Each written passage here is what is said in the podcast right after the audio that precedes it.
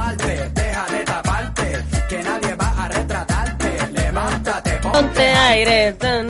¡Qué temazo! Por favor, hace tiempo no lo escuchaba. Calle 13, lo máximo. Atrévete, tete. Salte del closet. A cambiar. Recibimos a la educadora sexual Eleni Coluquisian, con quien vamos a hablar de la sexpedida, un nuevo tipo de despedida de soltera. Y nos trajo unos almohadones bien llamativos, ya los pueden ver en redes sociales de Taquito. De, de Taquito 970, allí ya pueden estar viendo de qué se tratan estos almohadones en forma de vulva y también hay un clítoris completo. Contanos, este, ¿cómo es que te surge esta idea? Hola, buenas tardes, buenos días, perdón, primero para todos, muchas gracias por la invitación. Bueno, la idea surgió en realidad este, desde mucho antes, viene todo enrabado. Eh, yo comencé a estudiar educación sexual, eh, dejé mi profesión atrás, que soy contadora pública, sentí que eso no me llenaba, que necesitaba buscar otros caminos y bueno, la vida me llevó a estudiar esto y a descubrir un montón de cosas y a entender que nuestra sexualidad está guionada eh, nuestras fantasías, la forma de tener relaciones sexuales, los roles que tenemos como mujer y varón.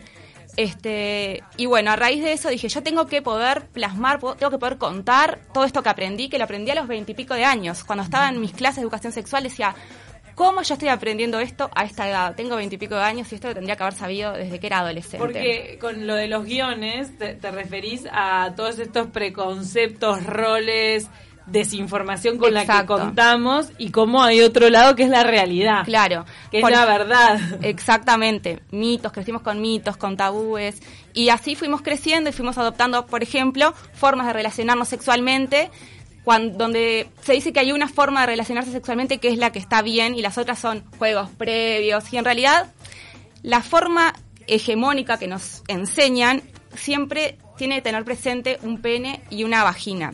¿Qué pasa si no están las dos cosas? Y además, el placer sexual de la mujer, ¿dónde está? No está en la penetración. Por ejemplo, una Está en el clítoris. está en el clítoris. Lo tenemos todos nosotros. Exacto. Y la estimulación del clítoris por la penetración es bastante complicada. Cuando estaba en mis clases dije, wow, cuando aprendí que solamente el 30% de las mujeres alcanzan un orgasmo por estimulación indirecta del clítoris, es decir, por la penetración. Un 70%, o sea, la mayoría de nosotras lo alcanzamos sin la penetración. Entonces dije, wow, lo que nos estamos perdiendo, cuántas personas con problemas, cuestionándose si es normal lo que les pasa, que no. Este, hace unos días, eh, una, la mamá de mi novio me comentaba este, que una señora mayor le había dicho que su esposo le decía que era una persona fría o frígida hace años. Ay, qué feo. Mm. este, y que por eso mantenía relaciones sexuales con otras personas. Ah. Eh, esa masculinidad, esa forma de relacionarse sexualmente que una sexóloga argentina llama metesaca, que es una forma en la que no vamos a tener mucho éxito si no sabemos cómo estimular en realidad el clítoris de otra manera. Como hay una generación que se perdió de un montón de placer por no conocerse. Yo hay veces que, que veo a señoras mayores y pienso, estás a tiempo, estás a tiempo de, de conocerte, más allá de conocer una pareja o no. Pero hasta no, no hace tanto la masturbación femenina era un No se tabú. Me No se parece que todavía lo es. Lo es, lo es. Creo que ahora va cambiando, pero entre mujeres o más de mi generación, cuando éramos chicas, no hablábamos ni siquiera de sexualidad, de lo que nos pasaba, no nos No cuestionábamos. existía. Y muchas veces aprendíamos del varón, o sea, esa frase de que él te va a enseñar o seguir lo que es eh, lo- el, el paso a paso que el varón te iba indicando. Claro, ¿cómo tiro- te va a enseñar si es tu cuerpo? Claro, Escúchame. si él, si él no sabe y tampoco sé yo, o sea, tengo que explorar, me tengo que conocer, tengo que entender dónde está el placer, pero nosotros no nos podíamos tocar, nadie nos decía, nadie nos enseñaba la sexualidad del placer y luego saber que nos tenemos que cuidar. Y cuando a una le enseñan a autoexplorarse, se centra todo, eh, o se debería centrar todo en el clítoris. Exactamente, porque es un órgano que es ex- exclusivo para el placer. Tenemos esa eh, virtud. ¿Y los hombres la tienen? ¿Tienen un órgano exclusivo para el placer? No, no, no, no. no. Eh, el pene, el glande del pene, o sea, el pene tiene varias funciones que son la de reproductora, por ahí hacen pis y a su vez placer. El glande del pene tiene 4.000 terminaciones nerviosas versus el glande del clítoris que tiene 8.000 y solo para el placer. Fíjense cuán desaprovechado Ay, estaba nuestro placer, Estoy- cuán olvidado. Estoy atrás. pensando en la represión y, y cómo en otras culturas o tribus a la mujer justamente se, le- se la mutila en el clítoris porque es, es para el placer, es como una cosa de eh, Sí, todo- muy enferma, sí, ¿viste? la- el pene significaba poder y se basó toda la biología en eso. En los manuales de biología, muy recientemente en el tiempo aparece el clítoris explicado. ¿Sabes qué? Me, esto me deja pensando, y pa- para ir ahora al tema de las despedidas de soltera, cómo eh, se centraba mucho en el tema de, porque estábamos diciendo antes cuando te presentábamos o te pre-presentábamos o anunciábamos, el tema de la oda al pene Exacto. en la despedida de soltera. ¿Por qué se, se glorifica el falo cuando en realidad se debería glorificar el clítoris? Y por la desinformación que tenemos, no tenemos la educación, ahora va cambiando, pero no tuvimos la educación sexual que debíamos haber tenido para aprender dónde estaba el placer. Eh, dependíamos de un pene, no sabíamos cómo obtener nosotros el placer, dependíamos de un otro. Entonces, bueno, una vez que comprendí todo esto, aprendí que el placer estaba en otro lado y además sumado de que se casaba mi hermana y que me dijo, yo ni loca me voy a poner penes en la cabeza porque veía que yo iba a hacer algo medio turbio para ella. Estábamos hablando de eso, qué común que eran la vincha con el Claro, pene, los claro. bombones de pene con leche condensada adentro. Sí. Una vez querés que te cuente una anécdota que no tiene nada que ver con esto. ¿Qué? No, en realidad tiene que ver. Que una vez en una despedida de soltera nos peleamos con una amiga y me tiró un pene por la cabeza, un pene de plástico. Tremendo. Me pegó la cabeza. Tremendo. O sea, todavía lo usan de arma, pero que Pero que entonces quedó para la historia. ahí nace la idea de la sexpedida. Exactamente. ¿De qué se trata? ¿Cómo es una sexpedida? Para toda la gente que tiene curiosidad, ¿qué hacemos en una sexpedida? Bueno, la sexpedida es una nueva versión de la despedida de soltera que no le hace oda, como dijimos, al falo, sino en realidad a empoderarnos en nuestro placer. La- lleva dos horas, la primera hora, este, todo es a modo de juegos, no es una clase de educación sexual aburrida ni nada por el estilo, Claro, sino que es por en medio el marco de una despedida. Exacto, va. por medio de la experiencia, la emoción, que es así como, atende- como aprendemos, este, jugamos y vamos descubriendo todo esto que estábamos hablando, mitos, este, mismo nuestra biología que la desconocemos. Y bueno, así se va desarrollando y súper divertida. ¿Te has encontrado con preguntas sorprendentes? Me he encontrado con, por ejemplo, llevé este, lo que dicen ustedes, el almohadón de clítoris, lo levanté, ah, el, el de clítoris. ¿Y? acá, acá, acá. Y nadie sabía lo que era, por ejemplo. Y eran 12 Y te chicas. dijeron qué es. Exacto, que eran 12 chicas Un que promediaban los 20 y pico 30. Mi madre le dijo pajarito, Un porque es la que me ayudó a hacerlo. Ay, mi amor. Este, pajarito. es como un ¿Qué pajarito. parece? En realidad, cuando como un extraterrestre a veces. Tiene como una cosa media de cisne por el cuello, así, me da como un Claro. cisne. Y el color rosado te ayuda. en nuestra gestación, digamos, en el desarrollo embrionario, eh, el pene y el clítoris al principio son lo mismo y después por acción de hormonas se diversifica a pene o clítoris. No es que el clítoris es un pene atrofiado, como también decían, ¿no? Eh, el pene tiene una estructura de cuerpo y como una cabeza y el clítoris es lo mismo, tiene una cabeza que es lo único que vemos exteriormente y después un cuerpo que se abre como en dos alitas Todo adentro. todo adentro. Esas dos alitas lo que hacen es rodear la vagina y por eso en realidad se puede estimular de forma indirecta. La brasa tiene tejido eréctil y también se llena de sangre, igual que un pene, entonces se hincha todo y como que rodea y aprieta la vagina. Es lo mismo. Y eso, igual, lo que, actúan igual. y eso es lo que genera placer. Pero es por eso que el orga- es por eso, mira, mira, esto es una pregunta que ojo, yo no sé la respuesta, por eso te la voy a preguntar. Eh, por eso que cuando una mujer llega al orgasmo, eh, de alguna manera se contrae la vagina. Se contra eh, la musculatura de la vagina hace contracciones, el útero también. La cabecita como de clítoris se retrae porque al tener muchas terminaciones nerviosas se esconde en el capuchón porque a veces, a veces lo tocamos y sentimos como esa incomodidad. Este, por eso a veces tocarlo directamente tampoco es una buena opción.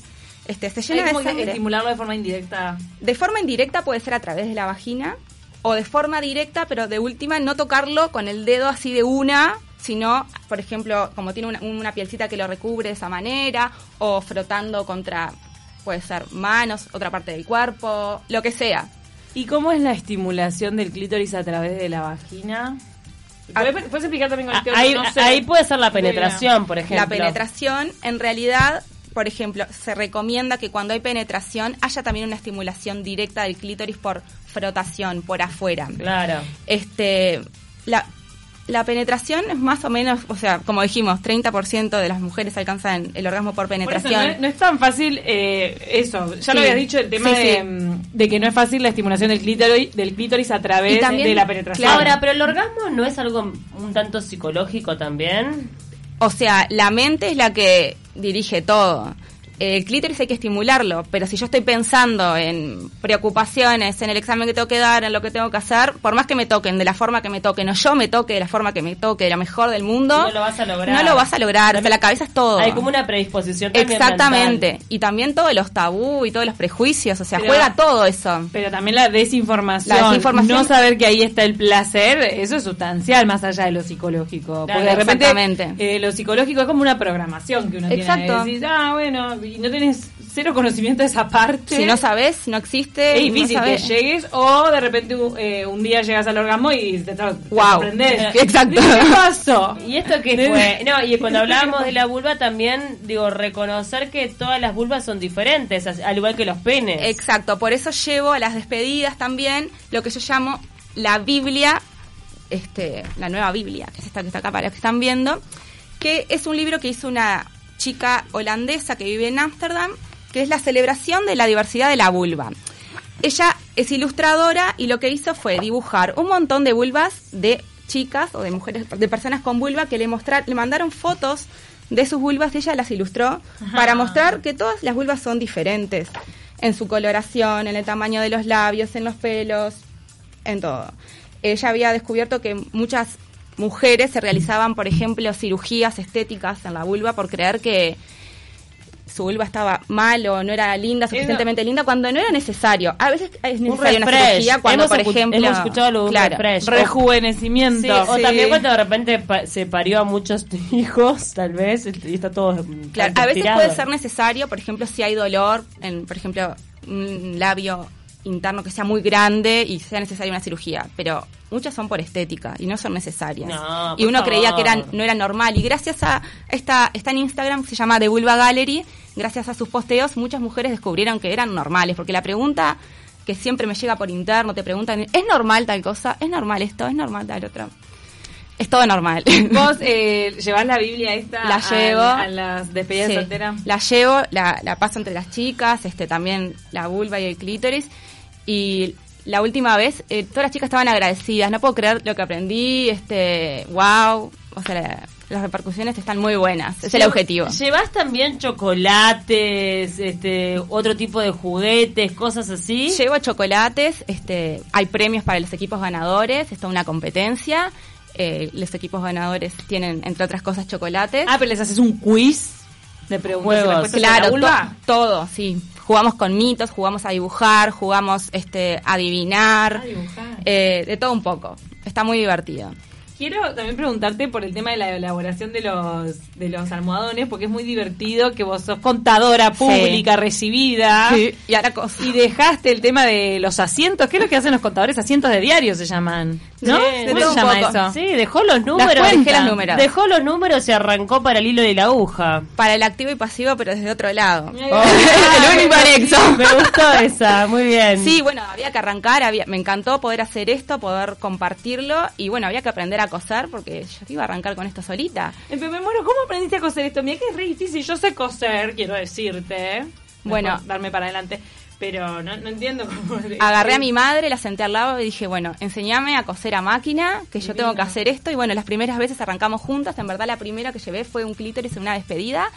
Y en la tarde, en el corredor de la tarde, lo hicimos. Estaba hasta mi padre involucrado. Y quedó bueno, quedó más o menos. El primer clítoris quedó más o Quedó menos. perfecto, porque viste Ah. que cuando está la apurada y hay que hacerlo, Y salió, perfecto. salió.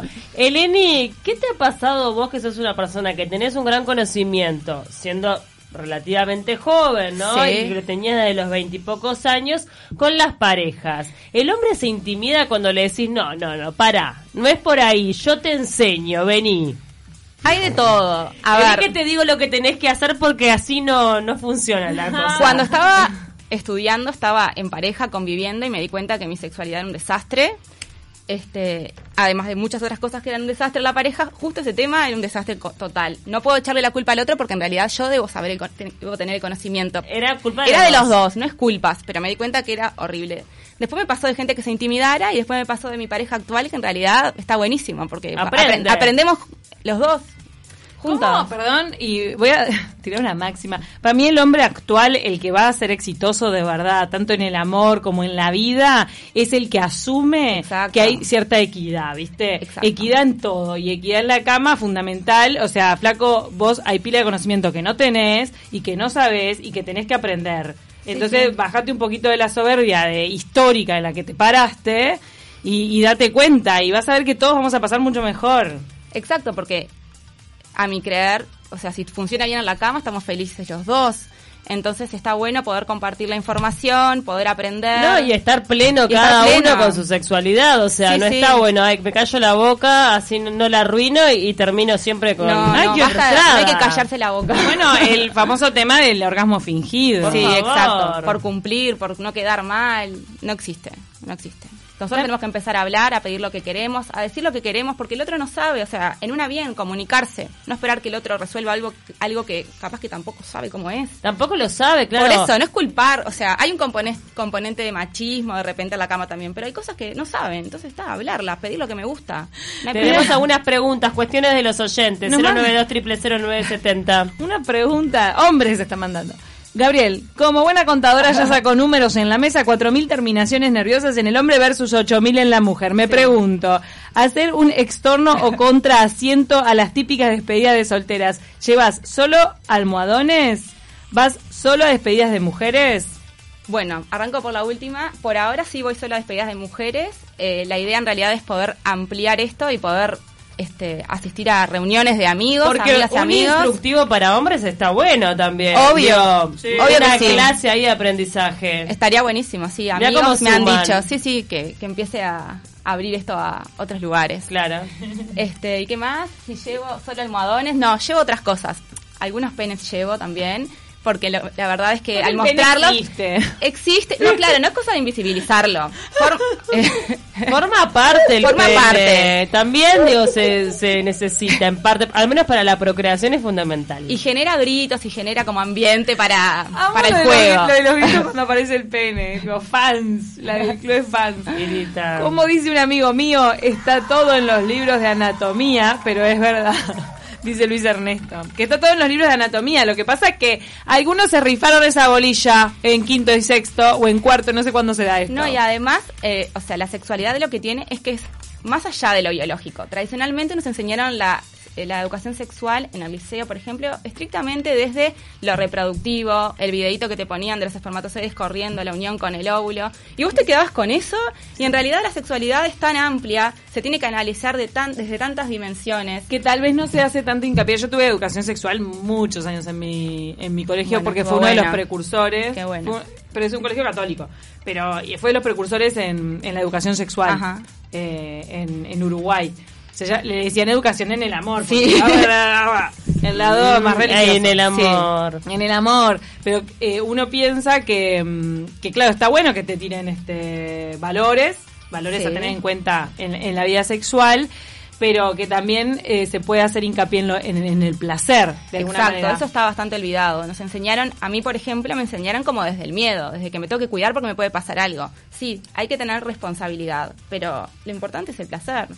Y no solo el enfoque de reproductivo, porque la verdad es que mantenemos relaciones sexuales para reproducirnos cuántas veces en la vida. Claro, y el tema religioso, Pocas, claro. la, la religión judeo-cristiana, eh, todos los preceptos Nos que ha nos establecieron. eh, marcado. No, pero esos son los ortodoxos. No, pero está en nuestra como que, como que se filtran dentro de el tema de la procreación, sí. eh, como, como en la educación sexual, es, es lo que decías vos, Eli, que mm, Eleni, Sí. que comentabas lo, lo de que te mostraban lo del óvulo y el espermatozoide llegando y como que te hacían mucho hincapié en la información para procrear o para no procrear, Claro. pero no en el placer. Claro, eso seguro. Y, y la procreación eh, va muy ligada con el tema religioso de, de- de traigamos vida al mundo, Sí, o, exacto, o después familia. vinculado con la este, prevención de enfermedades de transmisión sexual, pero no... Ese fue Y el hincapié de siempre. sí. y atas la relación sexual a la procreación. y al amor y a la idea de amor romántico que hay que deconstruir porque por ejemplo las mujeres nos llevamos tremendo peso con eso nuestra primera relación sexual la virginidad todo ese constructo cultural que tiene que alrededor además de lo eso. tenemos solo nosotros, Claro. porque ellos no lo viven de esa Exacto. manera.